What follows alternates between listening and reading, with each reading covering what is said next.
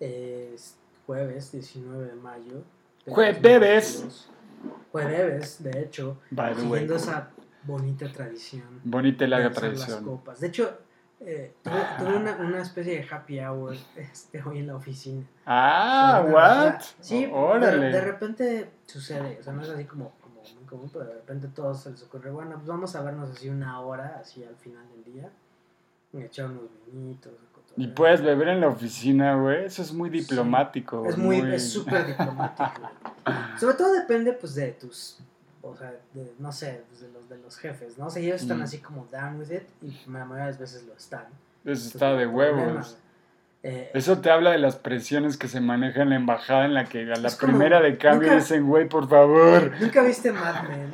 Sí, bueno, es que en todas las, las series, al menos que manejan como puestos políticos o así, lo primero que hacen Bueno, llegar a la oficina es echarse un trago. Caso güey. normalmente es el mundo del marketing y Mm. eso también es, o sea, también está súper ligado Sí, al- claro.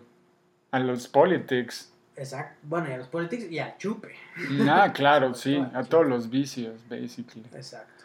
Pero bueno, eh, 19 de mayo, felicidades mamá, ayer fue su cumpleaños. Ah, felicidades Eh, a tu mamá. No voy a decir cuántos cumplió, pero sigue siendo muy, muy joven.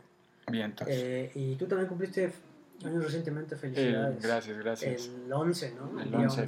El 11, el 11. ¿Y qué tal La Paz? ¿no? Esto porque estuviste de gira. Estuvimos en- interior de la República. Pues llegamos a La Paz y nos fuimos a Todos Santos. Ah, qué bien. Y está poca madre, sí, está súper recomendable. Hace, hace un par de años estuve en Los Cabos y el plan era ir también a Todos Santos, pero pues ya me dio hueva. Pero sí, o sea, sí, Mm. sí quiero ir porque todo lo que he escuchado es increíble. Está increíble Baja California, la verdad. Es, es como un, un background muy, muy diferente. Es como Nuevo México con la playa, más o menos. O sea, todo desértico, árido, pero unas playas súper bonitas y lugares como muy lush. Bueno, no lush, pero como que ya, en la- eh, por ejemplo, en Todos Santos, cuando llegas al pueblo ya está lleno de palmeras y está muy verde. O sea, está muy interesante y sobre todo el clima me encantó porque a pesar de que hace calor, cerca de la playa siempre hay brisa fría, el agua está fría y en las noches está fresco, entonces está Sí, de lujo. esa es la corriente del Pacífico, como viene del norte, Claro. sea, eso, es- eso viene de Alaska, ese Sí, pedo. órale. Entonces, sí, por, o sea, por eso, por ejemplo, no sé, el año pasado también estuve en Ensenada, o sea, vas mucho más al norte, ¿no? Sí. No mames, o sea, el, el mar ahí es, o sea, te acaba, o está frío, frío, Sí. frío con su puta madre. Y lo cagado es que, pues, Ensenada está a media hora de Valle de Guadalupe, que es un microclima totalmente distinto, o sea, neta, media hora en coche y pasas de estar con chamarra, güey, así, Mm, airesote, güey, el mar así picado, güey, así, a pinche valle mediterráneo, güey, así con solecito, güey. Es 28 el lado de, es el mar de Cortés, o sea, cruzan del Pacífico a mar de O Cortés. sea, no, Ensenada está del lado del, del Pacífico. Y Valle de Guadalupe, pues no está en el, no está cerca de la costa, güey. O sea, tiene Ah, como, como una media hora, 40 minutos, o sea, inland. de- ah, es de donde, Ensenada. donde, donde, se- donde están todos los, los, Los los viñedos. sembradíos de, de Sí, sí, sí, sí. Sí, está súper interesante esa región. Baja California es como otra dimensión, es otro México. Eso, se siente también como otro pedo muy distinto. Está muy interesante, me encantó, la verdad. Además, sí, sí, sí, o sea, la verdad es, es, un lugar, pues sí, o sea, igual suena trillado decir mágico, pero la cantidad de, de, climas, de vistas, o sea, de, de recursos naturales, güey, y de, pues sí, o sea, donde veas, ves una imagen hermosa, güey. Y también como que los espacios son súper vastos, súper amplios. O sea, los pueblitos a donde fui, la verdad, son pueblitos, pero hay una inmensidad de playas Sí, sin Baja- gente. O Sur sea, es, de, es de los estados, si no me equivoco, menos habitados de... pues de- seguro. Porque cuando vas en la carretera ves nada más puro wilderness, así está bien interesante. De hecho, esa vez no recuerdo haber hablado con alguien Que era de ahí. que fuera de ahí. Sí. Mm, Hay muy O poca sea- gente, yo creo que, que es nativa de ahí, oriunda. No sé, me encantó, la verdad, sí, sí vislumbro un futuro por allá. En algún momento sí quiero moverme. Pero chido, lo más, lo más bonito fue que me sorprendió mi chica así literal de la nada. O sea, nada más me dijo, acompáñame a este lado, ah, va. Nos subimos a un Uber y llegamos al aeropuerto. Y yo así de, ¿qué pedo? Vámonos. Y ya nos subimos al avión y fuimos a La Paz y yo así de, ¿what? Wow, eso está excelente. Estuvo súper hermoso de ella ese detalle. Ajá. Entonces, chido por mi chick, le quiero. Se rifó. Nunca me había dado esa, esa sorpresa y estuvo bien divertida y bien chida. Qué nice. De hecho, sí, está súper romántico. Sí, no, súper, súper, no sé. Como que se, se ve mucho love en, en, eso, mucho cariño. Tomarte la molestia de comprar los boletos. Hablo con mi familia, me preparó mi maleta sin que yo supiera. O sea, neta, yo me subí al Uber sin saber qué pedo. De ahí llegamos al aeropuerto, se abrió la cajuela y ya estaba mi maleta ahí. Entonces fue como wow, así, rifada, rifadísima. Oso. Entonces, chido, chido. Claro, te iba a preguntar, así, no mames, ¿y los calzones qué pedo? ¿Cuántos días los usaste? es que también es lo curioso, siempre que viajas a la playa, bueno, al menos yo nunca uso calzones, yo uso dos trajes de baño y ya, y fueron tres días. sí, no, todo el tiempo, pues es la playa, papá. Pues sí, realmente, o sea, si vas a estar tres días en la playa, pues pues una backpack es más que suficiente. Sí. Pero bueno, súper bonito La Paz, la verdad. Ah, y es curioso porque en, el pueblo de Todos Santos, según cuenta la teoría, está el Hotel California. Sí, de los Eagles. que no se sabe, ¿no? no es el original, pero sí. Pero todo apunta. Bueno, hay, hay muchas indicaciones que dicen y pues ellos, desde luego que.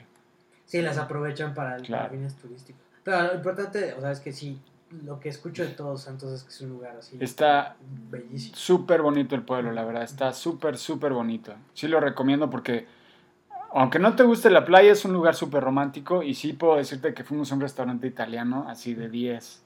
Está muy bien, muy bien la oferta de todo y el pueblito está hermoso. Así es, es lo recomiendo. Rífense. Ahora tercera y largo, de hecho así se llama este programa, ya también es un programa de recomendaciones turísticas. sea, este, somos como Google prácticamente. Un poco de todo, un poco de todo. Hicimos las cosas para que tú no tengas que hacerlas. Eso chinga. Eh, supongo que estás muy feliz porque los estúpidos Warriors. Warriors. Llevan, ventaja en las finales de conferencia. Play. van a ganar además, los Warriors le van a ganar a los Mavericks, o sea, no hay ninguna duda de que, y probablemente ganen 4-0. sería pues digo, dadas las circunstancias, creo que sería más sorpresa que eliminaran a los Warriors de lo que fue que eliminaran a los Suns. Es que también los, los Suns yo creo que fueron eliminados más por, por mérito de los Suns o de mérito de los Suns que mérito de los Mavericks. Pero bueno, está interesante, vamos a tener un nuevo campeón como sea este año. Todo apunta que el Heat va a llegar del otro lado porque está jugando muy bien.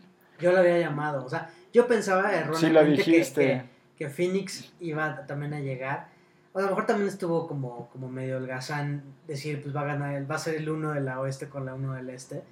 Pero realmente a, Miami le veo, o sea, una profundidad, güey. es un equipo redondo. Es un equipo sólido, que no, que no ves como una debilidad así muy clara. Y aunque los Celtics no son un equipo, o sea, no, no, no van a nada más este, darse por muerto. No, los Celtics también son un equipo competitivo, muy competitivo. Bueno, llegaron a las semifinales, ¿no? Es un equipo bien armado. O sea, pero creo que al final Miami se, va a imponer ahí. Yo creo que tiene más herramientas Miami para ganar y los Celtics no necesariamente tantas. Ahora, el tema aquí es que, pues, como, como van, o en la racha en la que van los Warriors, no creo que tampoco nadie del este pueda ganarles en las finales. No. Está o sea, es, como, este si, como, si, regresó el reloj seis años. Pero ya, ya estamos en las finales del este y del oeste, ¿no? Más bien. Sí, lo que me refiero es que cuando lleguen a las finales de la NBA, no veo que ni Miami ni Boston pudiera ganarle a Golden yo, State. Yo creo que sí podrían. Va a ser interesante porque Miami y Boston son equipos que defienden muy bien y Golden State no necesariamente. Pero lo que teníamos, el Golden State, que era lo que decía, eh, es que si llegan sanos, es muy probable que puedan ser un super equipo. Y si lo ves, es que también Golden State tiene muchísimo talento, o sea, muchísimo. Tiene a Steph, tiene a Clay, tiene a Andre Wiggins, tiene a Poole, tiene un montón de jugadores súper buenos. Y Andre Godala igual y puede llegar a jugar también. Entonces, por todos lados, tiene a Draymond Green. O sea, tiene muchísimo talento por todos lados. Entonces, va a estar interesante. Y, y eso es lo que también llama la atención, ¿no? Porque pasan los años y ha habido, pues sí, ciertamente lesiones en las últimas temporadas que han afectado su, su continuidad como equipo. Pero aunque ha habido pues cambios de jugadores, cambios en, en la composición del roster, la verdad es que el equipo sigue jugando como si fuera hace cinco años. Yo digo que igual ya está mejor. ¿Por qué? Porque Wiggins está llegando a su mejor momento y a su prime. Y el Pool también ya es un jugador que ya es, está volviéndose una estrella es casi on his own es right. y tienen a, a Clay Thompson que regresó, que fue la pieza clave que les faltó hace dos años. Tienen a Steph, que bueno, el mejor tirador de toda la historia. Y Draymond Green también es muy interesante esa pieza porque es justo la pieza que le falta a ese equipo. Y sin Draymond cambia la dinámica y sobre todo el espíritu competitivo de todos. Pero Draymond lo que tiene, además de ser muy buen defensor, es que es muy inteligente pasando y, y es un jugador muy inteligente en la cancha. Sabe muy bien cómo dar la pelota y toma muy buenas decisiones. Es un capitán. A pesar de que, pues sí, es sucio lo que digan y no tiene necesariamente la personalidad más atractiva o que a, a la gente le guste, Ujú. es el que tiene el corazón, el que tiene el, el esfuerzo y los huevos y el que realmente puede mover el balón por todos lados. Él hasta cierto punto es el, el- el armador o el capitán. Durante el primer juego, eh, parte de lo interesante del juego de Wiggins fue que paró a Luka Doncic. Eh, o sea, Y realmente utilizando su atleticismo, su longitud. Es que Wiggins, a ver, hablamos de Wiggins, es un first pick.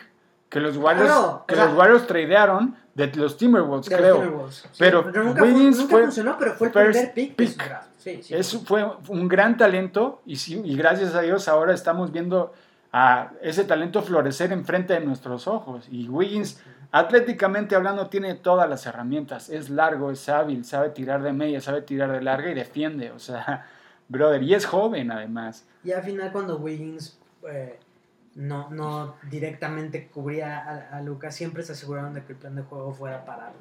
Es que también el esquema defensivo de los Warriors es muy interesante porque saben defender muy bien por zona. Y tienen a Clay también, que es un excelente defensivo. Entonces, a la hora de parar, los, los Warriors saben hacerlo. Ahora, yo creo que se pueden meter en problemas cuando se enfrenten a, un- a una alineación alta, que es lo que tiene el Hit. Entonces ya veremos cómo, cómo les va. Pero los Mavericks, desde luego que no le van a ganar a los Warriors, así te lo firmo como quieras. Están a una o dos temporadas los Mavericks ya de volverse un equipo ya de playoffs constante. Es la primera vez que llegan a playoffs, ¿no? Si no mal me equivoco, con Luca. No, no, según Mm. yo ya habían llegado la temporada pasada cuando este Bueno, es que, estaba todavía es que ya todo el mundo llega a los playoffs. Pero bueno, como que Sí, hacen, exacto. como que hacen deep run en, en los playoffs, a eso me refería. O sea, que no son eliminados en primera ronda. Sí, creo que la temporada pasada fue en primera ronda, porque también Porzingis se lastimó. Co- Como siempre, pues Porzingis. Porzingis y Davis es lo mismo. O sea, son como lo mismo. Pero va a estar muy interesante. Está, están buenas las, las finales de conferencia de los dos lados. Sí, ojalá, o sea, realmente no, no, no sé quién quisiera que fuera campeón. ¿Por qué odias a los Warriors? ¿Por, Le- por LeBron o por qué no te cambian los Warriors? ¿Qué te hicieron? Pues porque son rivales de la división. Mm, claro, claro, O ok. sea, y son ahorita, o sea, digamos que dentro del dominio que ha tenido los Lakers históricamente, así, Sí. la, la, la- la única Franquicia. franquicia que la, puede, o sea, que la puede arruinar y de hecho quitar esa hegemonía, pues, o sea, durante mucho tiempo han sido los Warriors. Es que también los Warriors tuvieron muchísima fortuna de tener talentos entrando al equipo casi a la vez. Y talentos de superestrella. Sí. Tuvieron a Steph, tuvieron a Clay y tuvieron a Draymond. O sea, y también Iguodala, tuvieron muchísimos jugadores muy buenos. Y, y, es- eh, Steve Kerr, la verdad, es un muy buen coach. Es increíble que Steve Kerr antes de ser coach fue gerente general. Ah, sí. Él fue gerente general de los Suns. Y luego, entiendo que en algún momento, no me acuerdo qué pasó, no sé si fue que corrieron a Mike D'Antoni o algo así. Y Kerr es- se, se puso como de coach interino ¿no? en ese momento. Ah, Ese fue ¿sí? como el inicio de su carrera como coach. O sea, ya no, ya no regresó a ser gerente general de, de los Suns. De hecho, creo que sale de los Suns. Y después, pues, adquiere el trabajo de, de, de- de Head coach de los Warriors. y pues, lo que sucedió Y nunca ha volteado desde Pero entonces. pudo haber tenido una trayectoria de carrera pues, sumamente diferente. ¿no? Si, si se hubiera concentrado específicamente en ser gerente general. Qué difícil posición. A lo mejor los Suns ya hubieran tenido algún título, ¿no? Digo, si, si finalmente resulta que Steve Kerr sí está tocado por la mano de Dios. Porque sí tuvieron, o sea, cuando él era el gerente general de los Suns, tuvieron muy buenas temporadas. Cuando estaba Mike D'Antoni, cuando, o sea, todavía como, digamos, la última etapa de... ¿Quién estaba jugando en los Suns en ese entonces? Ah, pues estaba Mary Stoudemire, Sean Marion. ah, wow. Este... Ah, no, sí era un equipazo. De hecho, tenía muy buenos equipos. Era, un equipo bastante bueno. Sí, pues cuando tenía esa, esa, esa ofensiva de 7 seconds or less. Sí. Así que era, pues, bueno. Él fue la que, la que creó esa... Porque Steve Kerr de alguna manera revolucionó el básquet en, ese, en esa estrategia. Es que Steve, Steve Kerr tiene, yo creo que, muchísima herencia, ¿no? O sea, porque por un lado pues sí está eso, ¿no? O sea, lo que, lo que empezaron a generar cuando él era agente general en los Suns. Pero si te vas más atrás, o sea, fue coachado por Popovich. Sí, es cierto, por Phil Jackson, claro. O sea, ha tenido grandes mejores mentes así del, Y ha jugado con Michael Jordan también, que seguramente aprendes muchísimo de él. Entonces, pues sí, o sea, para alguien que está con los ojos y los oídos abiertos y dispuesto a aprender, güey, pues estaba en el mejor lugar. Y ha tenido una carrera bastante exitosa como jugador Steve Kerr. O sea, ganó con los Bulls y ganó con los Spurs campeonatos. Qué loco. Sí, ahora que lo pienso, Steve Kerr. O sea, digo, no fue la carrera más brillante como jugador, pero pues era así como una. Pero es exitosa. Una, una pieza dentro de, claro. ese monstruo que eran uno de los Bulls, güey. Y luego, pues, de, de, la dinastía que empezó a forjar. Con los Spurs. Sea, luego tener una buena experiencia como gerente general. Pero ¿con qué jugadores también trabajó? O sea, en los Spurs también trabajó con Tim Duncan, con Manu Ginobili. ¡Wow! Con David Robinson todavía. Con David, Robinson le, tocó. ¡Wow! No, sí. Sí, porque, o sea, que fue, fue toda la época de los primeros títulos de, de San Antonio. O sea, el primero que estuvo con, con David Robinson, Tim Duncan, Robert Horry. Robert Horry es, yo creo, el, de todos, el, el, bueno, uno de los jugadores que más campeonatos tiene. Y que más triples definitivos ha hecho Robert Horry. Si, si algo ha tenido ese cabrón es que siempre lo he visto con los Rockets, lo he visto con los Spurs y lo he visto con los Lakers tener tiros clave. Creo que es el jugador, probablemente es el jugador que el único que ha ganado este campeonatos con tres equipos. No. O, hay más. LeBron. Ah, LeBron. Bueno. Pero igual ha sido con cuatro o tres. ¿Horry? Ajá. Pues fue con los Rockets, con los Spurs y con los Lakers. ¿Con quién más? No, no, me pregunto. Me pregunto, pero sí. No, sí, tiene razón, LeBron. Y sobre todo, pues digo, LeBron siendo el. Creo que habíamos platicado una vez de. O sea, siendo él el jugador más importante. Sí, sí. Eh, la diferencia es que Robert Horry lleva equipos, LeBron hizo franquicias. Él. A las tres, literal. Las hizo él. Las hizo era su jugador más importante, los cargó al campeonato. O sea, tan recientemente como hace dos años. Sí. Es increíble. Es que también llegó a cambiar como el, paradigma de la NBA. O sea, LeBron sí empoderó a todos los jugadores. Es la gran diferencia con Michael Jordan, que ya le he mencionado. LeBron sí es un atleta que intentó hacer cambio social y un cambio de dinámica y, y lo hizo. Ahora en la NBA yo creo que es la liga donde más poder tienen los jugadores respecto a las franquicias. En ninguna otra tienen el mismo poder, en ninguna otra. O sea, lo que ha hecho Kyrie Irving, lo que ha hecho este... ¿Cómo se llama este güey? Kevin Durant.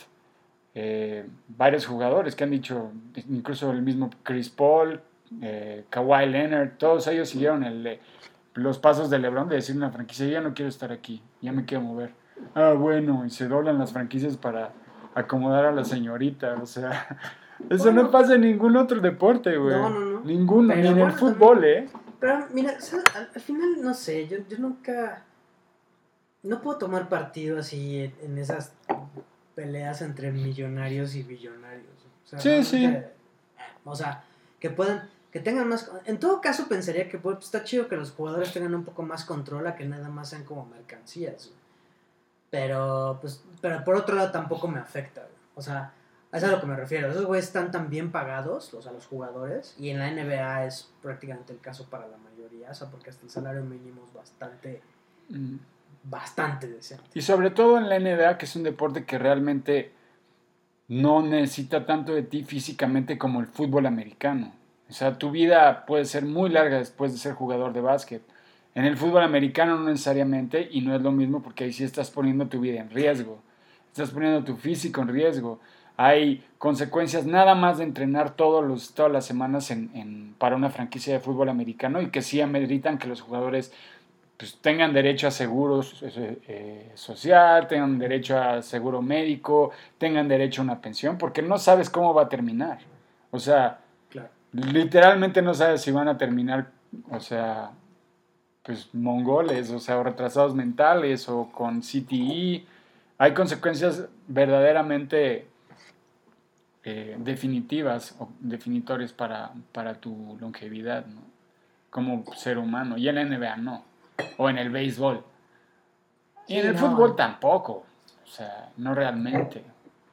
Creo que en el básquet, o sea, lo, que había matado más jugadores era la cocaína. En los pero, el Chapo. Pero no, no realmente el tema de las lesiones o las conmociones O sea, no, no decir que el básquetbol no es un deporte de contacto, porque sí lo es. O sea, yo he recibido codazos en la cara. Sí, claro. Pero a ver, son completamente circunstanciales y... No, siempre. No, bueno, pero... O sea, hay gente chacala, hay gente chacala desde luego y sí hay contacto, pero desde luego que no es el tipo de contacto que puede cambiar tu vida de la noche a la mañana. No, no, no, o sea, tendría que ser... O sea, de hecho, más bien esas te las propicias tú, ¿no? Saltando y cayendo por la cabeza o rompiéndote acá el, el Incluso lesionándote tú mismo con los tobillos, Es claro. Más, es, más, es mucho más común, creo, ese tipo de cosas que una lesión que te provoca alguien más que sea realmente serio. Eh, y, y sí, o sea, es una total diferencia con el fútbol americano, donde no mames, tienes que usar casco, güey es que es el único deporte, eso y la Fórmula 1 y, y, las motos, ¿sabes? O sea, eso y todo lo que implica maquinaria. Ni las bicis, ni las bicis así como que tienen su casco es mucho más ligero. También por eso siempre acaban puteados cuando se caen así todo el pelotón, güey. Puede ser. ¿Viste esa escena? no sé si fue el Tour de Francia, el último, así. No. Donde estaba una ruta ahí de montaña y resulta que pues una vieja ah, cuando ve que va pasando la cámara se se mete para enseñar como letrero así de hola abuelos, la puta madre, pues total que le pasa un ciclista, le rompe la madre, pues pierde el control, güey, se cae. Hace se una cae, carambola. Sigue, sigue, sigue, y como 50 tosas y nada, ay, puta, o sea, que, que se va el punto, güey. Si tuvieran a lo mejor cascos como de Fórmula 1, pues a lo mejor se me han levantado más rápido, güey. Pero todos estaban tirados en el suelo así de, ay, no mames. No, pues no, no puedes, pesa demasiado, implicaría mucho en tu, en tu tiempo. Sí, sí, claro, el casco de los ciclistas es aerodinámico por una razón. Porque pues finalmente la aerodinámica la hacen ellos, no el, no el cuerpo. Yo pensándolo así, igual y los clavadistas sí deberían de usar casco. Los clavadistas. Pero pues también sería un pedo a la hora de, entrar. ¿Por qué están entrando con las manos? O sea, cascos como los que se usan cuando surfeas, por ejemplo, yo digo. Pero sí dicen que los clavadistas también necesitan... Ah, bueno, y también los futbolistas se dice que sufren a la larga de, varias conmociones por los cabezados al balón. Porque dicen que las conmociones más peligrosas no son las que te noquean, sino las que son leves, las mild concussions y, repetidas. Y en el fútbol, pues sí. Claro, imagínate que vamos, ahora vamos a practicar el remate de cabeza. No mames, pésima idea. De hecho, hay países donde ya se está prohibido. Ah, sí. Ah, o sea, hasta después, hasta mínimo creo que los 12 años. Ah, sí, sí, ya cuando. Hasta los 16. O sea, antes de eso no puedes, y de hecho incluso algunos van hasta el punto de ponerle en la regla que no está permitido cabecear el balón. En las ligas en menores. ligas infantiles, ligas menores. O sea, quitan de la regla la posibilidad de que tú cabeces el balón. Tiene mucho sentido. Sobre todo porque, pues, bueno, a mí me ha pasado infinidad de veces jugando fútbol que le pegas mal y terminas dándote un madrazo con la pelota. O sea, eh, son más las. Ajá, son más las que les pegas mal a la que les pegas bien al balón con la cabeza. Es que tampoco es algo que practiques mucho, o sea, porque no tendrías, por qué chingados harías eso, O sea, a menos que estés jugando fútbol y que tú, o sea, que seas como esos delanteros así, tipo Peter Crouch, ¿no? o el Borghetti. Que, o sea, que seas Borghetti, que seas Ricardo Peláez, ¿no? Mm. Que sepas que, que van a ir los centros así templados para que, no, o sea, si no, no. Sí. Una vez me acuerdo que que en el recreo, así en la primera, metí un golazo de cabeza. Son gloriosos los goles de cabeza, bro. Pero sobre todo, o sea, pero aparte no fue un como gol común, porque es una que la bola iba, o sea, como casi, casi a la esquina del área. Mm. Y, o sea, un, centro como que muy bombeado, ¿no? Y en eso, pues dije, pues, ¿qué puedo hacer? ¿La puedo parar? ¿La puedo...? Ah, dije, ah, pues chingue su madre, el cabezazo. Entonces el cabezazo salió otra vez bombeado. Ah, sí. Y al ángulo, porque aparte el portero estaba como a media... O sea, como, Ah, y era- diciendo, pues, le- o sea, le salgo. lo- así ¿Era en todo. cancha grande o cancha...? Era cancha grande. Ah, ok, Y sí. entonces, sí, pues sí. del cabezazo, pues sí, Pinche golazo, güey, y entró papá. casi, casi al ángulo. O sea, imagínate, es un cabezazo de, pues, de larga sí, distancia, sí. ¿no? ¿no? No sé qué. Ah, qué Entonces, chido. estaba, estaba- me acuerdo de ese gol, aunque fue cuando tenía como 10 años. Ah, wow, ok. Y tu cabeza también se acuerda, seguro, ahí te la tiene guardada esa Puede conmoción. Puede ser, porque sí, sí hubo, tuvo un giro importante para meterle el efecto necesario. Un giro contundente, Exacto, papá, contundente. sí. Hay dos, tres goles que me acuerdo mucho, así que me metí de esa época. Sí. O sea, Uno- un tiro de media cancha y otro, otro que fue como de tres cuartos, güey, pero que lo metí con la rodilla. eso es ok, una- ok. Es una cosa tan increíble que no siempre pasa. El rifeite. gol de rodilla. Eh, y ah, te, te comentaba antes de entrar al aire que vi la película de Doctor Strange Mm, multiverso de la locura o algo así sí. eh, en cines ahora. Y pues, no sé, ya, ya- o sea, creo que yo ya no, ya no entro dentro de la clasificación del público discerniente. Porque ya a estas alturas voy al cine, no importa lo que estén pasando. Podría ser este, una comedia de Mauricio Ockman, no me importa. nada más. Entonces, puedo decir que disfruté la película, pero Sí, no te sí, podría sí. decir necesariamente que tiene la historia más sólida o que... ¿Sabes qué pasa? Siento que, que ya están como llegando al punto de soberbiamente pensar que tú llegas a esa película ya sabiendo todo lo que se ha hecho antes de, o sea, de entre Mm. películas y ahora series. O sea, la historia como que por sí sola no, no acaba de cuajar. O sea, bueno, cuaja si entiendes el background, Mm, pero pues no puedes como asumir que todo el mundo Vio entiende- toda la, se- la serie de Wanda sobre todo, todo ¿no? lo que ha pasado, ¿no? Entonces creo que, ah, sobre todo, ¿no? porque eh, digamos que de lo que ha pasado recientemente en el universo de Marvel, lo que más tiene que ver con Doctor Strange es eh, WandaVision, la serie de 2021, eh, enfocada en, en, en, en Wanda Maximoff y lo que hace eh, en el pueblo de Westview, que de, de alguna manera tiene influencia en lo que pasa en, en los eventos de esta película, eh, donde lo que sucede al final precisamente tiene muchas repercusiones, ¿no? O sea, eh, al final de, la, de WandaVision, ya pues, si no la vieron ahorita no vale pito, saqué un libro que se llama el Darkhold, que lo tenía otra bruja que estaba en el mismo pueblo. Este libro contiene muchos hechizos, incluyendo uno que abre la posibilidad de viajar entre diferentes dimensiones. Ahí ella se da cuenta que es lo que necesita para poder volver a encontrar a sus hijos. O sea, que sus hijos que ella creó, pues seguramente están también creados o existen en otras dimensiones. Solo es cuestión de ir a buscarlas. Pero como ella no tiene el poder de saltar entre dimensión en dimensión, necesita encontrar a alguien que lo tenga mm. para quitarle sus poderes.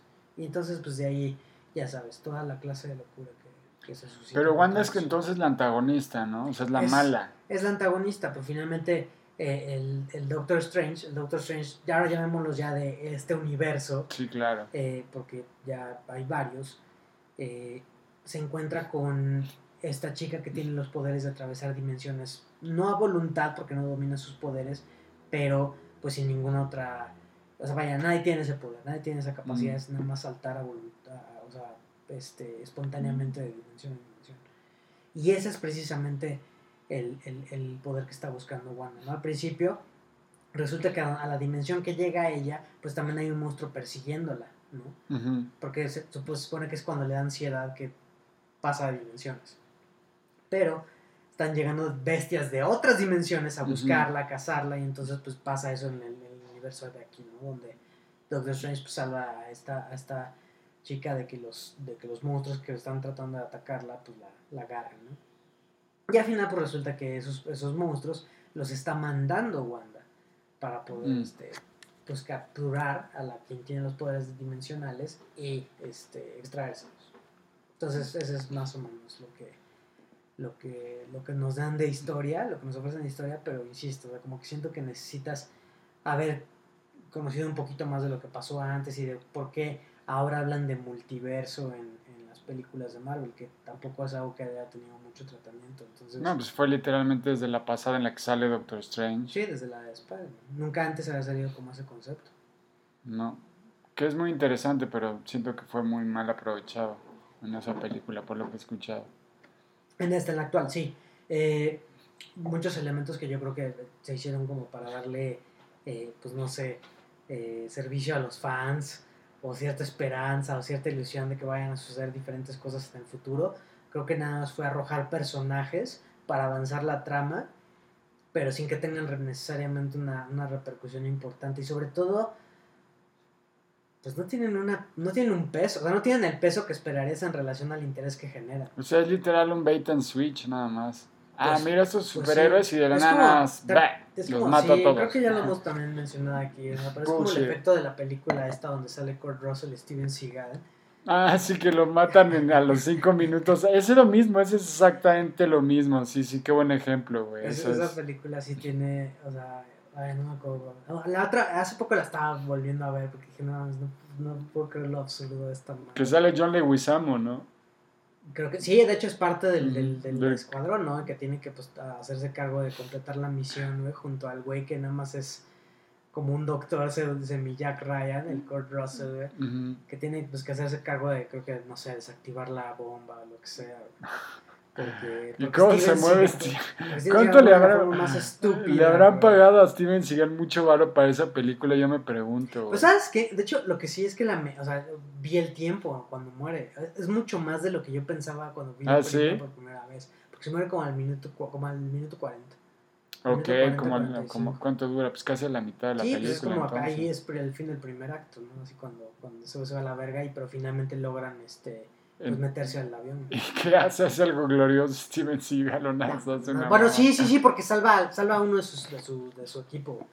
Pero el precio es su madre. güey, o sea, Güey, además es algo que te, te aseguro por mi vida, este, el verdadero Steven Seagal no haría jamás, Nah, le hubiera cerrado las jamás, güey, sí. arriesgaría su vida por No, nadie. Le hubiera cerrado las costillas. Sí, Sí, tu sí. madre.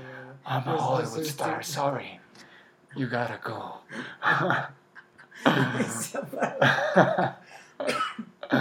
Y bueno, entonces más o menos algo así pasa con los personajes eh, nuevos, ¿no? Que, que, que no habían hecho apariciones en, en, en esta, en este universo o en estas iteraciones del universo, pero que son, pues, sí conocidos. Eso es lo que te digo, es Algunos medio... también son extraídos de, de, de otras, Mm. que ahí va lo mismo, ¿no? Como que son extraídos de otras cosas que ha sacado Marvel recientemente que no eh, pues forman parte del universo cinemático, que si no las has visto, pues no encuentras mucha relación. Y que han sido medio flops del, de la de taquilla también, como los Cuatro Fantásticos.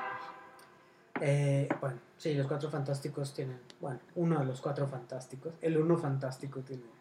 El más fantástico de todos, literal, Y- está en su nombre, señor Y fantástico. bueno, hay otras franquicias, ¿no? También tienen su aparición. Pero, pues te digo, no sé, se siente floja la historia, se siente, se presta mucho al meme, sin duda. O sea, está bueno, yo creo que si lo que quieres hacer es ir a, un- a la peli y disfrutarla y apagar tu cerebro, está muy bien y se vale y eso es parte del Oh, love cine y it. está buenísimo.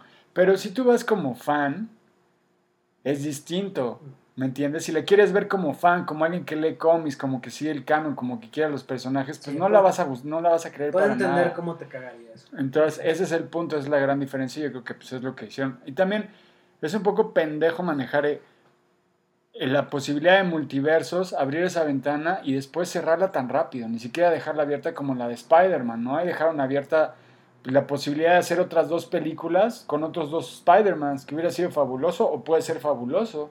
Y aquí no. La abrieron y la cerraron y dijeron, no, vamos a seguir con nuestro itinerario, nuestro calendario y vamos a seguir Sí, haciendo no, series. eso tienen que abrirlo poco a poco porque saben que es la forma en la que pueden explotar esto otros, o sea, bueno, no sé cuánto lleva, 10, 11 años, pues explotarlo otros 10, 11 años. Pero te digo, aquí más bien están como que tirando contenido muy mal generado y, y con, sí, o y, y sea, mucho más rápido, o sea, digo, entiendo que pues esté la presión y la necesidad de sacar producto y hacer dinero y generar contenido, sobre todo ahorita que pues, estamos en un periodo ya de recesión y vemos como este, players de la industria del streaming como Netflix perdi- perdiendo un chingo de dinero, güey, este, con sus acciones devaluadísimas, güey. Y la estrategia de Disney, pues sí fue apostarle totalmente a su propiedad intelectual, pero de una manera en la que dicen, bueno, pues vamos a sacar esto como si fueran cómics, excepto que no puedes sacar una serie como puedes sacar un cómic, Porque en un cómic necesitas una buena historia, buenos artistas. Claro. Dio. O sea, pues es un, es un trabajo mucho más reducido. Para hacer una buena película, una buena serie, necesitas coordinar un ejército de personas, Pero sobre todo empiezas con, un buen, con una buena historia, güey. Y el problema es que el estudio se está metiendo en todas las historias y le está metiendo su agenda. Y es el problema. La gente creativa que sabe escribir o que tiene buenas historias no está llegando a hacer eh, eh, pues, producciones audiovisuales como se debería. Está metiendo a gente que nada más le dice que sí a todo al estudio. Y el estudio al final es el que está decidiendo todo sobre la historia, sobre los personajes, sobre qué sigue. Y son personas que no tienen ni idea de, cómo crear arte, cómo crear una buena historia, cómo, cómo hacer entretenimiento bueno. que lo que están haciendo ahorita está mucho más motivado por fines comerciales. Completamente. contar una historia. Completamente. El estudio de entrada ya sabe qué va a querer las, de las películas que va a generar, qué tipo de, de, personajes va a querer meter, hacia dónde va a querer llegar y sobre todo cuánto quiere ganar, hace sus proyecciones seguro de... Y el problema es ese, hace una historia, la empiezan a hacer, le meten sus manos, destruyen la historia, no dejan que el director haga su historia, termina siendo una porquería el producto, hacen los screenings y ven que a la gente no le gusta y vuelven a hacer reshoots y reshoots y reshoots y reshoots. Es lo que pasó con Doctor Strange. Hicieron millones de reshoots. Es lo que pasó con Star Wars. Los actores al final, ya para la tercera película, estaban hasta la madre de Star Wars porque hicieron como 15, 16 finales distintos. No sabían cómo terminar la historia. Y llamaban y llamaban y llamaban a los actores a cada rato. O sea, ellos literal no tuvieron vida hasta que no terminaron esa puta trilogía. Y por eso se les ve tan cansados al final. Entonces es lo que está pasando. Es un poco similar a los videojuegos en el que terminan el producto, le hacen pruebas de audiencia y cuando la audiencia dice no, lo vuelven a hacer, lo vuelven a hacer, lo vuelven a hacer hasta que más o menos tienen la reacción que quieren. Pero el problema es que cuando lo ve la gente que realmente le interesa, y el tema es este, si tú vas a verlo como tú dices, perfecto, vas al cine una vez y se acabó. No la vas a volver a ver en el cine, ¿sí? No, probablemente. Si eres fan, vas a verla dos o tres veces. Spider-Man era No Way Home, ¿verdad? La última. Muchísima gente la vio dos, tres, cuatro, cinco veces. Y si tú eres fan, es lo que le vas a dar al estudio. La vas a volver a ver y la vas a volver a ver y la vas a volver a ver y vas a comprar el DVD y las versiones extendidas y toda la mercadotecnia y bla, bla, bla. Y es lo que no ven estos güeyes. Ese es el problema. Lo que quieren es que sea un hit de taquilla y vámonos. Y al siguiente. Y es como ya producto así, pues sí, de, uso de una vez y, y bye. Entonces, por eso está mal, mal. O sea, en general Disney lo ha estado haciendo muy mal porque deja sus franquicias en manos de gente que no sabe. El único que sabe qué está haciendo es eh, Favreau, el único de todos. Él sí tiene como que un, roadmap. Pues sí, porque él, como, decías también hace rato, él inició Marvel y resucitó Star Wars de alguna manera. Cuando estábamos pues, todos medio decepcionados y desencantados de lo que ha pasado últimamente. Entonces, pues sí, o sea, creo que, creo que lo que ha hecho es, es, es increíble. ¿Y cómo lo hizo? Le dio otra vez un giro de tuerca a la saga Star Wars y en vez de volverle una saga de fantasía, lo volvió un western.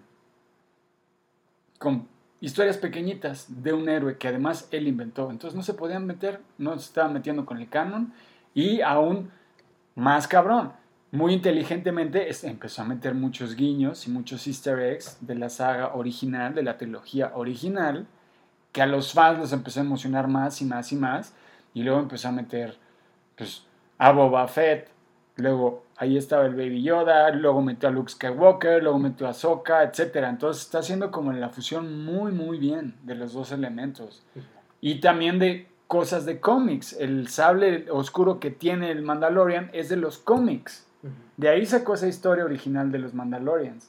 Entonces es una persona que sabe a dónde va y que sabe el source material. Entonces por eso está generando buenas historias, sabe con quién está trabajando y lo está además tratando con el respeto que se merece. Está demostrando respeto y cariño a todos los fans que han estado detrás de esta historia por tanto tiempo. Exacto. Fabró para presidente. Menos para regidor de Calpan. Eh, sí, o sea, la verdad es que él ha hecho, o sea, muchas cosas, o sea, que, que sí han gustado, o sea, que son, que han gustado, que han cumplido con las expectativas de mercadotecnia y de negocio y todo, pero que además sí cuentan historias que la gente quiere escuchar y, o sea, y no solo, o sea, creo que atiende a todos, atiende al casual, atiende al Claro. goer, atiende al que ve algo porque pues, saber qué es y atiende también al fan. Entonces, creo que encontrar eso, o sea, y no creo que sea lo que busque. O sea, porque yo creo que si nada más te enfocas en buscar eso, pasa lo que, lo que ha pasado con las cagadas que han hecho. O sea, él lo ha encontrado. Y eso ya te habla un poco más de pues, un talento, una creatividad y una visión totalmente diferentes a lo que está pasando ahorita. Pues es que lo que es Favreau es que es un buen storyteller. Él sabe lo que hace, nada más. Es eso. Si, es una, si haces una historia buena y la ejecutas bien, va a gustarle al casual, al fan y a quien sea. ¿Por qué? Porque es una historia buena que se sostiene bajo su, propio, su propia columna y sus propios pies. Entonces ya está. Se trata de contar buenas historias. No nada más de poner un producto. Ah, Por más bueno que el producto sea, si lo que haces es mierda con él, pues va a ser mierda y le vas a poner nada más la etiqueta del producto. Pues sí. Muy mal por Disney. Aunque al menos ya van a sacar eh, Chip and Dale Rescue Rangers. Las No. nuevas temporadas. creo que sí. Creo que sí. Creo que no estoy diciendo basura. Sí, según yo sí, este, próximamente se va a estrenar por Disney Plus. Así que pues sí. Pero ¿cómo? ¿Animado en 3D o en qué? No, no, supongo que es este, animación tradicional. Era buena esa quiero serie. pensar, pues sí, o sea, yo digo, me acuerdo que estaba pa, a lo mejor si la veo ahorita, pues eh, ya diría. Pero bueno, ¿sabes que vi? Eh, que, que, bueno, a lo mejor tú también ya la viste, hasta pensaría que sí. Pero vi este, el documental de Tony Hawk, Until the Wheels Come Off. No. Muy Ah, bueno, wow. ¿Dónde bueno. está? Está en HBO Max, o como se llama esa madre. Sí, sí, sí. Sí, sí. Ah, ¿sí? Sí. Uh, lo voy a ver, ok. Sí, sí, está ahí. Eh, muy buen documental, muy buen documental, pues digo, sobre todo narrando pues, la historia, la vida, la trayectoria profesional y personal de, Del Tony. de Tony Hawk, ¿no? Y súper interesante, ¿no? Porque pues realmente eh, no puedes como hablar del desarrollo del skateboarding en los últimos 40, 50 años en Estados Unidos sin hablar de Tony Hawk, güey, porque pues él estuvo muy involucrado en muchos aspectos de su desarrollo, de su ascenso, de su descenso, porque también es algo súper interesante, ¿no? O sea, punto número uno, empieza el, el- el documental con este güey así, pues, tratando de hacer un 900, que ¿Pero actualmente o...? actualmente, Ah, ok. actualmente, que tiene, si no me equivoco, 52 años. Sí, sí. Y ese güey sigue skateando, no sé, tres, cuatro veces a la semana. Y- Ok. Y es, y es obsesionado como fue desde el primer día.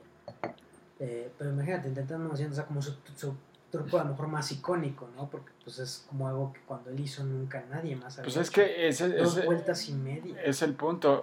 O sea, fue, fue un momento histórico en la industria del skate. Porque nadie creía que era, era dúo. Es como la, la, el minuto por milla, ¿no? Cuando, cuando se rompió ese hito, fue algo similar. Justo, lo, mencionan. Pues es mencionan similar. el tema, o sea, como decían, era imposible como que hagas la milla en no sé qué, un, tre- tres minutos o dos minutos, no me acuerdo. Mm. Eh, pero cuando el primero la rompe, ya todos la rompen. O sea, de repente, o sea, creo que el pasaron, bueno, pasó toda la historia de la humanidad para que un hombre lo hiciera. Para que el segundo hombre lo hiciera pasaron como 14 días, Sí, ¿no?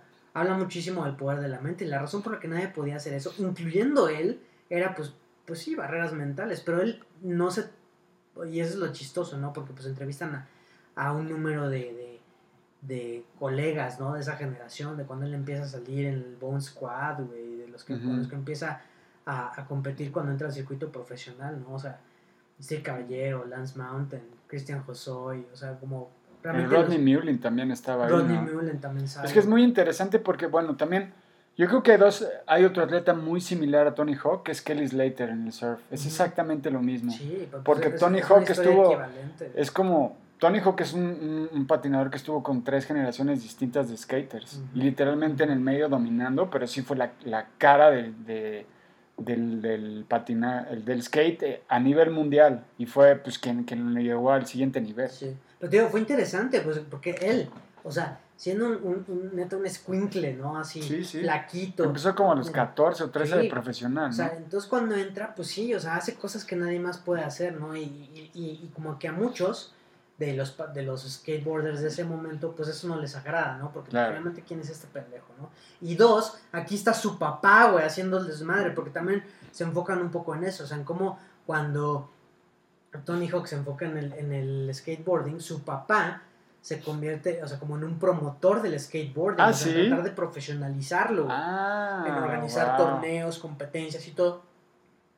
Y digo, eso también fue muy importante para el desarrollo del skateboarding, Claro, pero le generó muchos conflictos personalmente a Tony sí, con otros patinadores. Es que también Es fue, fue cuando se volvió de underground a un deporte que lo empezaron a profesionalizar Pero y llegaron los X Games, además a partir de ahí, Sí, básicamente. fue un tiempo después, pero sí, o sea, eso es lo interesante, ¿no? Sea, como todo ese trayecto, ¿no? Porque pasa eso, realmente los skateboarders que dominaban en ese momento, incluso el circuito profesional que estaba iniciando, pues no estaban acostumbrados ni querían ningún tipo de autoridad, de supervisión, claro. ni nada, ¿no? Al contrario, pues era representación de anarquía, de underground, de Exacto, urbano, entonces, de rebeldía. Llega, llega este güey a hacer tricks que son bullshit, o sea, decir de varios, así de estos bullshit. Mm. Y aparte su papá que está organizando los torneos, pues come on, esto es mamada. ¿no? Claro. Entonces eso le generó muchos problemas. Y luego, pues sí empieza a dominar realmente y a ganar torneo tras torneo tras torneo, bla, bla, bla, bla, bla, bla, bla. Pero llega un momento en que también empieza a haber un desinterés por el skateboarding. O sea, esto pasó como a, mm, a finales de los 80, algo así. O sea, que él ya había sido campeón, dominado, ganaba, no sé, mil, dos mil dólares en cada torneo que ganaba y ganaba uno cada semana. Entonces, pues ganó- hizo buen dinero, ¿no? Pudo comprar su casa y demás. Pero viene este downfall del, del skateboarding. ¿Qué fue la competencia? ¿Por qué se fue para abajo? En... Pues o sea, no, no, no, no, No se mencionan, sabe. no mencionan como una cosa específica, eh, pero simplemente como, Fue como fue un- fatiga. fue un shift cultural, ¿no? Un shift cultural que en ese momento pues el skateboarding perdió a lo mejor como ese lure de ser tan cool En los y 80. desapareció finales de los 80, principios de los 90. Ah, wow. Eh, en ese momento, pues sí, Tony Hawk se empieza a meter otras cosas, este, deja de, deja de skateboardear por un, por un rato, y es hasta un momento después que empieza a haber un nuevo auge de patrocinadores y que él mismo regresa a competir, que vuelve a tomar, y bueno, y sobre todo que ya llega el advenimiento de los X Games, que entonces se convierte en una cosa, pues ya global. Claro. Es- eso también es interesante, o sea, que él pasó de, pues, y empezar a ganar bastante, o sea, buen dinero skateboardeando, güey, a estoy en la quiebra. Wow. Y de ahí a me convierto en una marca global, güey. ¿No? Porque aparte todavía los, los X Games y cuando hace los 900 en los X Games, bueno, no sé si fueron los X Games. Sí, claro que fue en Sí los fue. X Games, claro, güey. Sí, va. Sí, güey. Bueno, cuando lo hace todavía ahí ni siquiera había salido su, su juego de... de El Tony sea, su Skate Pro- Skater. Pro Skater. Ajá. que realmente ahí fue cuando pues se convierte, o sea, no solo en, o sea, eso se, se vuelve como una, una echo chamber, ¿no? Porque pues finalmente el videojuego acrecenta el nivel de popularidad del deporte, hace más rico Tony Hawk y se convierte pues ya, o sea, realmente ese güey Mm. en, un- en la imagen eh, ahora sí consolidada del skateboarding. O sea, al cabo de que pues si te preguntaban cuál es el primer este skateboarder que Claro. tiene en la mente, o sea, digo, te estás haciendo la mamada si no dices Sí, sí, sí. Sí, totalmente.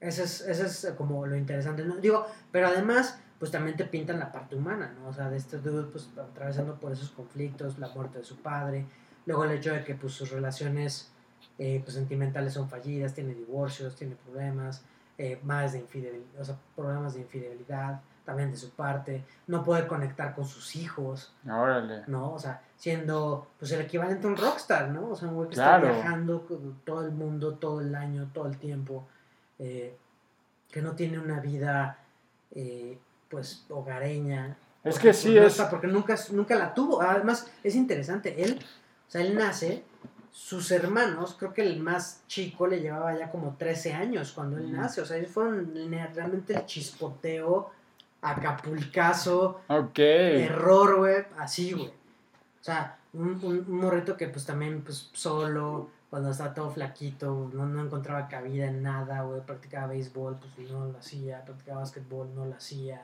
Es de o sea, California originalmente, Sí, el Tony Hawk. Sí, sí, pues más del área de San Diego. Seguro también surfeaba desde chiquito. seguro. Seguramente, seguramente eso le ayudó mucho a su, a su Pero él también, también lo, lo interesante del Tony es que ese güey también empujó muchísimas carreras. O sea, ese güey cuando, o sea, la estela de, de su carrera lanzó al estrellato a muchísimas personas. Me acuerdo en el Tony Hawk Pro Skater te podía usar a todos los, O sea, los skaters de, de en boga. Estaba Van Marguera, estaba el Wiman también, salió en. Ujú.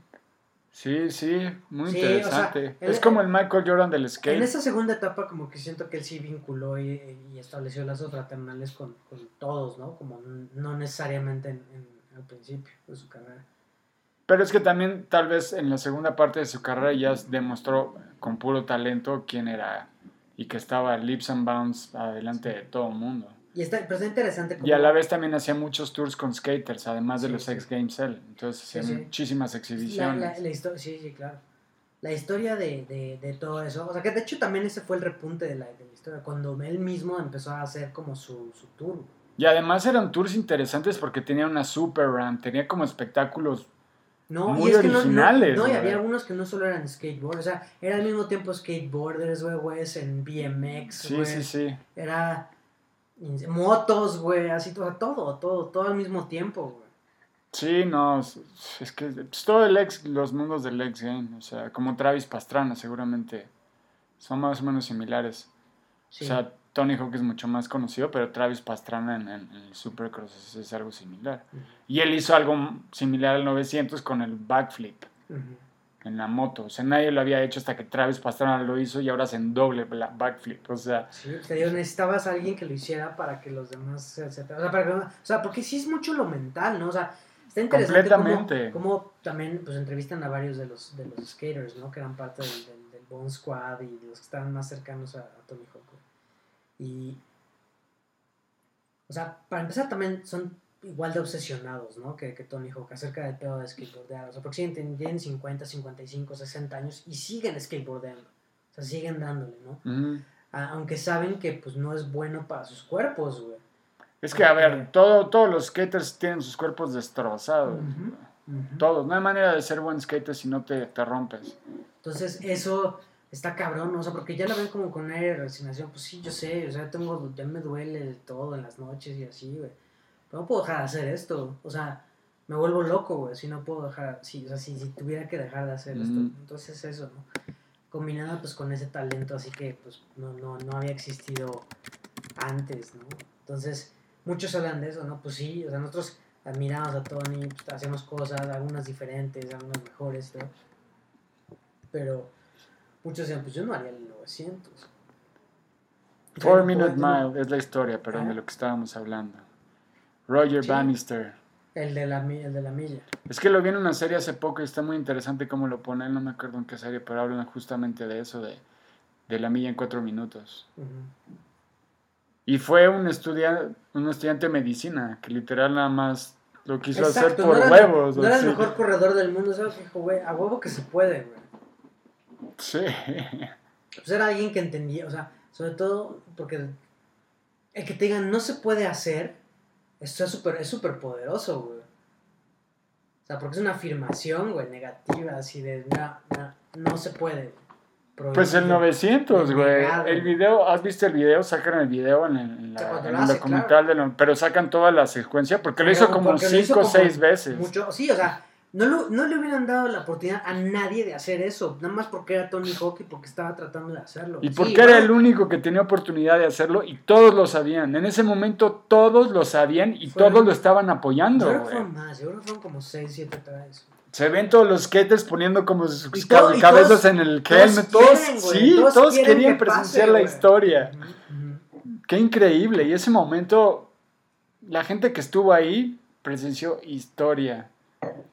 Y siempre, como el gol de Maradona, el gol, la mano de Dios, como el partido de, Argentina-Inglaterra.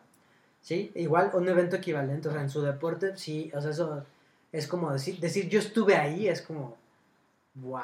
Sí, sí, qué interesante, voy a ver ese documental. Sí, la verdad es que sí lo recomiendo ampliamente, es súper interesante porque tiene la perspectiva pues, de la historia del skateboarding, si no la conoces o si la conoces, pues es, es, es, es muy bueno escucharla pues de, lo, de la boca de de quienes la crearon, ¿no? O sea, porque fue la, la generación de, donde realmente el skateboarding dejó de convertirse en, pues no sé, vagancia, güey, pérdida de tiempo y demás, y se convirtió en un deporte organizado, ¿no? Entonces, pues sí, sí está el panteón ahí de los, de los que detonaron eso, obviamente, pues encabezados por, por el titular del, programa, ¿no? Y, y, la, y la historia personal es, es bastante interesante, ¿no? O sea, muchas cosas que yo no sabía acerca de, de él. Sí, es un personaje interesante, Tony. Tony. Until the wheels come off. Hay que verla, hay que verla. Sí, no te la pierdas. No, lo, lo voy a ver probablemente mañana. Sí, o sea, la verdad es que digo, yo, yo pensé que ya la habías visto, pero sí, si no la has visto, sí te la recomiendo ampliamente. Y No, acaba de salir, además. sí, tiene muy poco, tiene muy, muy poco. Eh, así que, Además me cae muy bien el Tony Hawk, la verdad me cae muy muy bien. no, sí, claro. O sea, sobre todo, Y, digo, y revolucionó mucho también, o sea, in- profesionalizó el skating, luego lo llevó a los videojuegos y es de los pocos, o sea, videojuegos de deportes extremos que han sido exitosos como franquicia. Y bajo el nombre de Tony Hawk. Me acuerdo perfecto de Alex, nuestro amigo que lo jugaba sin parar, era un campeón en el... En, el, la en puta el- vida lo vi pararse en una patineta, pero, cómo jugó Tony. Sí, no, súper bueno, qué bueno. Pues sí, él y Kelly Slater son muy similares los dos. Bueno, Kelly Slater también, estaría bueno que hiciera un documental a la par, porque él también hizo algo muy similar a, Tony, nada más que hizo algo todavía más cabrón. Él creó su wave pool en el que tiene una ola artificial como ninguna otra, güey. Es increíble cómo creó ese wave pool. De hecho, estaría bueno hacer un, un documental de ese wave pool, porque la verdad es... Pero ha habido seguramente alguno de Kelly Slater, ¿no? Van varios, pero ninguno que se enfoque, bueno, tal vez para, para el final de su carrera. Es que sigue compitiendo Kelly Slater. Eso es increíble, eso es increíble. Sí, Eh, pues sí, no se la pierdan. Tony Hawk, eh, Until the Wheels Come Off. fall off, Muy, muy buen, muy, well, eh, buen Bien, documental, Tosh. Muy buen documental. will do. Y pues nada, eh, Elden Ring me sigue arruinando la vida. Elden Ring, ah, pinche juego. Bueno, depende, a, no, a ti no te ha ido tan malo, si no lo juegas tanto solo, ¿sí? Sí, sí, ¿Ah, sí. sí? pero, o sea, me ha aventado algunas putizas con los putos dragones, güey, que son de pesadilla. Sí, es un, es un, es un, está cabrón, pinche juego. El único problema de Elden Ring es que la verdad sí es time consuming as fuck. O sea, demasiado. Y es el, el problema. O sea, no sé si debería estar pasando tanto, tanto tiempo de mi vida jugando ese pinche juego, pero es que el sentimiento de satisfacción que me da, ese es el tema, Barrón. Es, es tan, es tan impresionante lo que te pueden generar los videojuegos, emocionalmente y físicamente y químicamente. Hay veces incluso en algunos videojuegos que cuando salto de un acantilado y caigo siento el vértigo aquí, güey. De Sí, tan, a mí también me ha pasado. ¿Sabes? Que digo, "Ah", es increíble, o sea, lo relacionado que está, pues lo que ves y cómo te la crees, ¿no? No, y, y, o sea, yo creo que lo más específico para asociar a este juego es como, pues puedes chingarte, o sea, no sé, 20 oportunidades, 10 oportunidades, matando al mismo pendejo, güey, No, porque, sí, sí. no, o sea, eso es lo que, ya a la, a la novena, güey, estás así de chingas a tu puta. Sí. ¡Ah! ¿Y sabes qué me pasa casi siempre?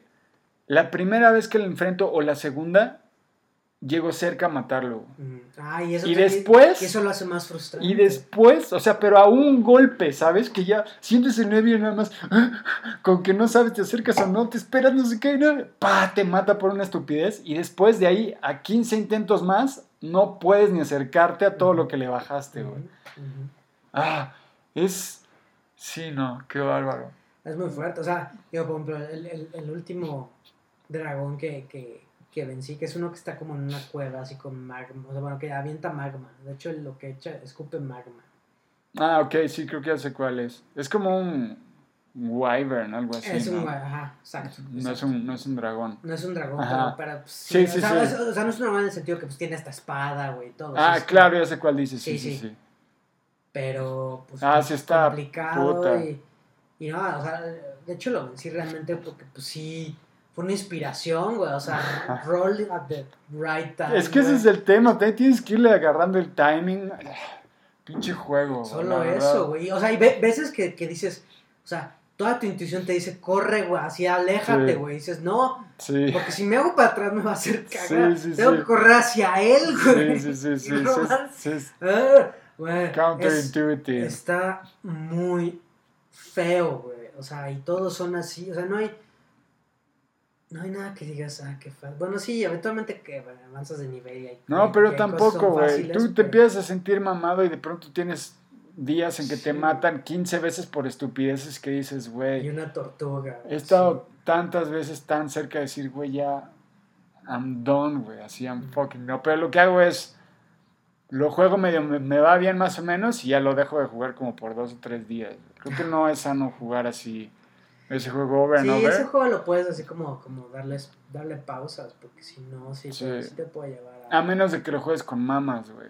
Que ya ese es, ese es como el Ah, cheat bueno, code, sí. güey. Sí, cheat sí, code es como- humano, güey. Él te dice, vente, ¿a dónde, a dónde, a quién le quieres partir? O sea, exacto, es como que se va, ¿a quién le partimos Es como tu madre, hermano güey? mayor, güey, que dice, no hay pedo, güey. Y dices, va. Y Vas y le Con- al tiro. Con. Mario Le todo es doable. Sí, güey. Eso está buenísimo, güey. Entonces, Pero, sí, espero pero- llegar a ese nivel en algún momento, pero it's, it's gonna be a long road, güey. Sí, no, yo también. O sea, sí siento que mis hechizos empiezan a tener ahí medio potencia, güey, pero Luego te das cuenta que no, güey. difícil. Sí, está. O sea, sí hay enemigos que, pues, o sea, que a lo mejor porque también ya me encasillé mucho en, bueno, pues hago ataques así de, de lejos, pero no puedes matar, o sea, no puedes matar a todos los enemigos de la misma forma. No, No, simplemente no puedes. no. Entonces cuando te enfocas demasiado en un estilo de, de- de combate, güey, o sea, estás condenado a que otros, güey, te van a hacer trizas. Yo, yo, yo sé que tengo la clase equivocada y en este juego debí de haber sido como mage, pero bueno, ya. Too late, güey. Estoy en el road del pain. Pero eso es bueno para, para hacer combinaciones de donde alguien, Ah, eso o sea, sí. donde alguien ataca físico y otro ataca con magia, güey. O sea, siempre, creo que siempre esa es una combinación ganadora. Sí, cuando juegas con el Mario. Cuando juegas con Mario, sí, cuando juegas conmigo, pues no. No, bueno, como también cuando... cuando- Palomas mensajeras. No, la vez que jugamos estuvo chido, güey. Sí, ahí estamos agarrando nivel, güey. Sí, poco a poco. Pero bueno, hay que echarlo, güey. Ah, pinche. Y también el problema es que si lo juegas en la noche, no mames, o sea... Te vas a ir a dormir tarde, güey. Ah, sí, no, claro, por supuesto. Eh, O sea, creo que también por eso ahorita ando medio desfasado de sueños, o sea, por, porque entre eso y que ahorita este, bajé el pinche FIFA. Ah, sí, ayer te vi, güey. Te vi, pero no me dijiste nada ya. Ya estoy perdiendo el control. güey. No, pero pues no sé si. Pues baja el FIFA. No, no. ¿Gratis? Gratis. Nah, fuck FIFA. Gratis. O sea, bueno, bájalo, no tienes que jugar, no tienes ni siquiera que descargarlo, nada más apártalo. Pero, ¿cómo? O sea, lo bajas gratis y no tienes que pagar inscripción ni nada en esa madre. Pero bueno, ¿tienes PS Plus? Sí. Con eso. No sé, güey. Déjame O sea, ver. pero el punto es que mientras, o sea, si, tú das- si tú lo agregas a tu biblioteca, ya es gratis tuyo para siempre. No necesitas ni El nuevo. El 22. O sea, no el que va a salir este año. Ay, güey, eso qué importa, güey. El 22 es... Ese es el nuevo. Todos son iguales. Es que es pinche Madden y pinche FIFA aparte, ya el FIFA, aparte ya el FIFA ya no se va a llamar FIFA. Bueno, sea, el, va a terminar en dos años la relación entre FIFA y, Y y EA. Electronic Arts. Gracias a Dios, güey. Entonces, eh, ya la siguiente edición del, del juego de Electronic Arts no se va a llamar FIFA. Y FIFA dice que va a sacar su propia versión. Uf, ¿con quién? ¿Con qué publisher? No sé, Que pero no tengan la maravillosa idea de crear uno ellos porque se van a ir al pito, güey. sí sería una pésima idea. Pésima. Pésima. O sea, porque no es fácil hacer un juego de fútbol. No, Y claro que se- no. Sobre todo separarte de alguien que ya lo tiene más establecido que nada. No, pues, pero que ha hecho un engine alrededor de ese juego. Y bueno, también pirateándose el de Pro Evolution, obviamente, pero ya llevan años con un engine que evidentemente es tan bueno que no necesitan hacerle nada año con Pues, año. Pues tendrán que asociarse un estudio, yo creo, grande, ¿no? O sea, el 2K o así para poder... Este... Da el 2K también, pero, Pero si no, si no ¿cómo, ¿cómo más haces un juego? con el Pro Evolution estaría bueno que, que, que con el o sea, que se que hace- cambiaran... Que se Es Konami, ¿no? De hecho. es Konami, sí. Está interesante que se cambian y que, que ahora Konami tuviera la licencia de FIFA. Sería Para mí. Konami es el que tenía el, engine, el, el mejor engine de fútbol hasta hace poco. Y ya después FIFA literalmente les copió y ya hicieron Pro Evolution FIFA y ya ahora está bueno. O sea, está, está divertido definitivamente jugar, güey. Eso que ni qué. So quiere. Déjame ver, güey, déjame ver. No necesito más juegos para jugar. Yo creo que quieres acabar con el pinche Pero es gratis. Elden Ring, güey. y ya. Gratis. ¿Sabes qué modo me gustaba mucho? Cuando empezó la pandemia, este, bajé el 20, el FIFA 20. Y hay un modo donde puedes jugar con, o sea, en línea con, con, Con el Mac. con amigos. Mm. Ajá. O sea, pero donde pues todos, o sea, tu party es, son jugadores del mismo equipo. Entonces, pues tú eres, uno es el del lateral izquierdo, otro es el medio central, otro es el delantero, Mm. otro es el, el extremo derecho. Pues ahí también si pierdes tu asignación no debe estar muy fun, güey. No, pero te, te- o sea, te da como varias cues, ¿no? Así de, de pues, güey, a dónde tienes que posicionar y cosas así, ¿no? Ah, ok. Y creo que la Puede ventaja- ser portero, a huevo nadie es portero. Puede ser portero, pero es, o sea, Es una ah, pésima es- es- idea, güey. Sí, es- y aparte es muy difícil que juntes 11 jugadores al mismo ¿Ah, tiempo. sí? Bueno, Ah, o sea, a menos que jales externos, o sea, que jales, que, que seas como un open. No, pero está team. bueno, así casi todos se van a la delantera seguro. güey. Sí, claro, o sea, de hecho, por ejemplo, cuando jugábamos activamente, pues normalmente éramos unos 5, 6 y así. Entonces era media cancha y De media delantera. cancha para adelante, sí, sí, o sea, muy rara vez éramos a lo mejor 8, creo que lo máximo fueron, fuimos como 8, y pues sí ya llegaban a ser unos, pero pues eran también los laterales, ¿no? O sea, como usar a los centrales o al portero, pues no. Esa, esa dinámica va a estar interesante. Está muy, está muy divertida, Mm. muy divertida. Y tú escoges la dificultad también a la que te enfrentas. No, ahí lo, ahí lo que sucede es que hay divisiones. O sea, tú empiezas, tú juegas por primera vez. Ah, y vas subiendo. Ah, ok. división. Es como el, el de los carritos que meten gol, güey. Ajá, ándale, un pedo así. Ok, va rankeando, güey. Sí, Entonces, rankeando. Entonces, con ese equipo estuvo bueno porque llega, sí llegamos a jugar en la primera división, pero nos descendieron inmediatamente cada vez que, cada vez que, o sea, cada vez que llegamos a primera división nos descendieron en la primera temporada. Y no, obviamente nunca la ganamos. bueno, O sea, lo mejor que llegamos, lo mejor que llegamos fue ganar como tres veces segunda. no, órale. Pues sounds fun. A ver si lo bajo. A ver si debería. Te digo, ahora todo mi focus está en Elden Ring estúpido, güey. Elden Ring y Yellowstone, güey. Yellowstone, la de Kevin Costner. Está buena la serie, güey. Está buena. Está bien escrita, güey. Ok. Debo decirlo. Pues yo no he visto nada así que también diga, o sea, como que así recomendable en cuanto a series, pues no, no sé. Bueno, vi Succession hasta donde va. Succession es una serie que... Sí sé pienso- cuál, la empecé a ver. Está, está, Está buena. Está muy, muy, muy entretenida. Y ahorita ya van, creo que, tres temporadas. Pero muy buena, o sea, muy buenas actuaciones. Está interesante el estilo, o sea, porque es principalmente un drama, pero, con, con, con un humor medio cringy. Sí. Me Muy gusta cagado. mucho el personaje del, del Ma- el, mm, Colkin. Ujú, De Kieran Culkin, sí, sí. Todos en general Es un personaje bastante interesante. Y, y, y todos, ¿no? O sea, todos con sus quirks, todos con sus pedos. güey. Unos odiosos, pero, pero muy o sea, pero pero interesantes. está todos. sobre todo interesante meterte en ese... Pues es como una ventanita al mundo de los billonarios, ¿no? Ujú, ujú. Lo que implica ser hijo de... Es como un Rupert Murdoch, ¿no? Se supone. Es- creo que está principalmente basado en la vida de, de Rupert Murdoch. Sí. Nada más, o sea, digo, cambiando pues, Australia por Escocia y, y así. Pero sí, es un mogul de los es un medios. mogul de los medios, con negocios muy diversificados, güey. Con reputación de ser, pues, un, un, un jefe into- o sea, intolerante, culero. bastardo, y que también se traslada a sus, a sus relaciones eh, personales. Sí. Pero una historia muy buena, o sea, y buen- muy buenas actuaciones, la verdad es que es de las, de las mejores series que creo que he visto en los últimos dos, tres años. Ok, yo vi Sex Education, también está muy fun en Netflix. Mm. Sí la recomiendo. Me ha alejado mucho de Netflix, como que ¿Viste Arcane? era un... Una serie animada. sí. No la vi, pero sí. Es excelente, güey. Esa serie también la recomiendo. Es como steampunk, basada en el juego de Arcane, pero muy, muy buena, güey. La animación es de las mejores que yo he visto así. Recently. Mm. La recomiendo ampliamente. Sí, estoy muy contento con HBO, eh, la verdad. Es, sí, es un, es un muy buen servicio de streaming. O sea, porque tiene, yo te diría, porque tiene, es que tiene tantas cosas así como clásicos, ¿no? O sea, si quisieras ver Sopranos otra vez, podrías hacerlo. Mm, Si quisieras ver, eh, no sé, Curb Your Enthusiasm, podrías volver a hacerlo. claro. Si quisieras ver, bueno, yo te diría, siempre recomiendo a todo el mundo Entourage, nadie me hace caso, pero vean Entourage. Es una serie muy, muy disfrutable. Y no hemos hecho pausas hasta este momento. No sé si quieras que esta pausa sea definitiva y digamos, váyanse todos a sus casas. Sí, pues yo ya me tengo que ir porque tengo que hacer una business meeting. Nadie hace Para business meeting work. a las- o sea, a menos que se trate de un deal de drogas, difícilmente alguien hace juntas hasta ahora. No, estoy viendo si consigo chamba en un, en un real estate agency me dijeron que cayera ya. O sea que en el, en el penthouse. No, pues me- no, es en un, es en un bar. ah, estoy viendo que va a haber una serie de George Carlin, güey. O sea, so- sobre la vida de George Carlin. No, es un documental, perdón, dirigido por Joe Apatow. No. El 20 de mayo.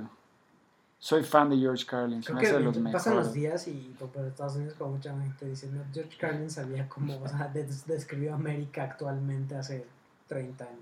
Sí, también. Sí, claro. ¿Cómo se llama este cómic? Que también soy fan. Bueno, pero sí. Sí, los estandoperos tienen una facilidad de, de plasmar todo de una manera muy específica y pues timeless. Richard Pryor también hizo comentarios que todavía quedan perfectamente. Pues sí, o sea, realmente por eso es, es gracioso, ¿no? O sea, porque trasciende todo, ¿no? Cultura, prejuicios, ideas y hasta periodos temporales. ¿Qué onda tú? Eso, Hola. eso es lo interesante de George. Y, pues sí, describió como ciertos rasgos de America. ¡America! En fin, eh, pues lárgate a tu puta junta. Este. Ojalá te quedes con el trabajo. Pero. Y haga mucho dinero para poder irme pero a La pero Paz. sí, pero sí, la Paz. Pero si, si me encuentras un gran deal, Va.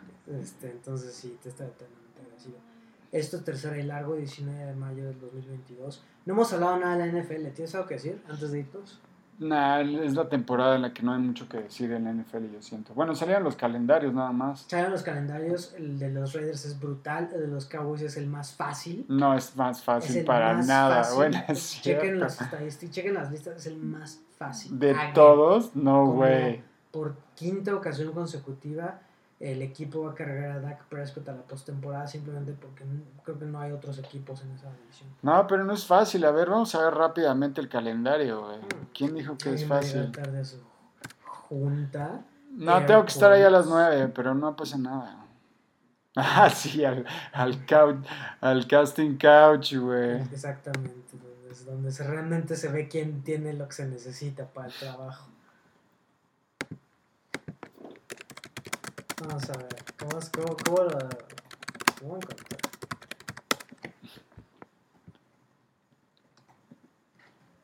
Mira, está en tu schedule 2022. Aquí está. Bucaneros, no fácil. Bengals, no fácil. O sea, la división obviamente es fácil, por ende, los gigantes y Mira, Washington está. sí. Empatados en 31 con los Washington Commanders para weakest schedule. Dallas Cowboys, Washington Commanders. Es más, los cuatro equipos de la, de la división este de la nacional son los cuatro equipos con el calendario más fácil. Punto. ¿Cuáles? 31 Cowboys y Commanders. 30 Eagles. 29 Giants. Ah, Ok, papitas. A ver, pero vamos a ver, ¿qué división les tocó? O sea, ¿contra quién se alcanza su calendario? ¿Qué importa? Es lo más fácil. Seguro es el Zacatepec, el Morelia, A ver, vamos a analizarlo, vamos a el analizarlo. Cimarrones, Para que veas qué el tan fácil es. El Tepatitlán, Te estoy diciendo, el ve. Madero. La semana Ya 1, desapareció. la semana 1 contra los Bucaneros. ¿Es fácil ese juego? Contra los Es- Bucaneros, con Tom Es Brady. que no fue el mismo la semana de la temporada pasada. Sí, no fue fácil. Los Bengals. ¿Fue, fue, ¿Es fácil ese equipo? Pero- Son los campeones pero- de la Pero es americana. downhill de ahí. Downhill. No. Gigantes, sí. Los Washington Whatever, sí. More. Los Rams, campeones, no es fácil. güey. Para nada. Basta ya. Después, Eagles, sí. Detroit, sí. Chicago, Sí, digamos que sí. Green Bay, no. que van tres. Para nada. van tres perros. ¿De cuántos? Minnesota no es fácil, güey. Eh, ok. Es un equipo bastante competitivo. Para los Cowboys no es fácil. Tres y medio fácil, difícil. Un, dos, tres, cuatro con Green Bay. Que cuatro difícil. Luego mm, Minnesota, que no es fácil. Luego los Colts, que no va a ser fácil para nada, porque no es un ¿Quién, equipo. quién- quién lanza la bola en los Colts? ¿Matt Ryan.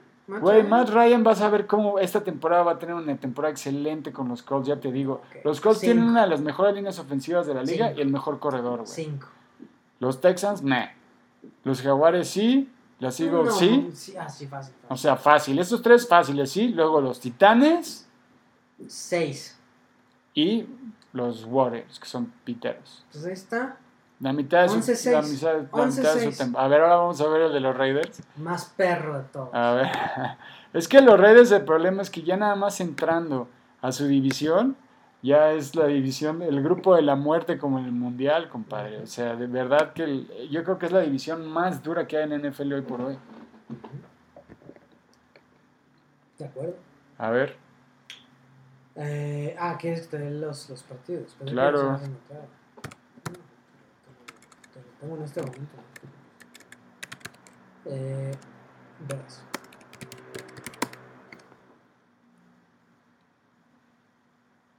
Eh, week 1, Chargers, difícil. Boom. Week 2, Cardinals, difícil. Week 3, Titans, difícil. Week 4, Broncos, difícil. Week 5, Chiefs, difícil. Texans, Saints, Mm, Jaguars, mm. Colts, difícil por tus parámetros. Ya, está, ya los empatamos y vamos a la mitad de la temporada. Broncos, Y faltan todos los divisionales. Broncos, difícil. Vamos en 7. Aja. Seahawks, mm. Nah. Chargers, 8. Rams, 9. Patriots, 10. Eh, le los vaqueros le ganaron a los Patriots el año pasado, Pero ¿no? pues, no te puedes confiar a los Patriots. Patriots, 10. Nah, digamos que está me- medio medio. Va a ser nueve, güey. Nueve muy Steelers, cabrones. Mm, ¿Dónde? En. A ver, aquí ponen al revés los putos. Es en Pittsburgh. Mm, 11. ¿O no? Niners, 12. Sí. Y cierran con Chiefs. 13. 13 de sus partidos Diecis- son 18. una cagada. Bueno, también no ayuda que tengas una división de terror, güey. Es la gran diferencia con los Cowboys. Nuestra división es una Bueno, y porquería. que además juegan en la división donde está el campeón de la nacional y donde otros dos equipos también llegaron a playoffs. Entonces, como la vea, y aparte fueron segundo lugar de su división, entonces pues los que le tocan de los intradivisionales, pues tampoco es tan, tan fácil. Entonces, no me jodas. ¿Y cómo fue el la- esa temporada que pasó, el calendario? Difícil, muy difícil. No fue más fácil que este, ¿no? súper, una, una, una chingada. Y llegaron a playoffs aún así. Pues sí, pero... Pero es que te digo, es como Goku, papá, es como Goku. ¿Cómo vas a llegar hasta ahí si no te ponen una chinga? Entonces, por eso los Raiders se van a volver un muy buen equipo, porque es tan demandante su nivel y el- la división en la que están que no hay de otra. Si quieres tener aspiraciones de ganar o si quieres tener un récord ganador, le tienes que ganar equipos ganadores, güey. O sea, no average, ganadores y muy buenos, güey. Y es lo que no le pasó a los Cowboys la temporada pasada para nada. Y probablemente esta temporada que viene. O sea, ¿tú crees que la razón por la que los despacharon rápido en playoffs fue porque... Claro.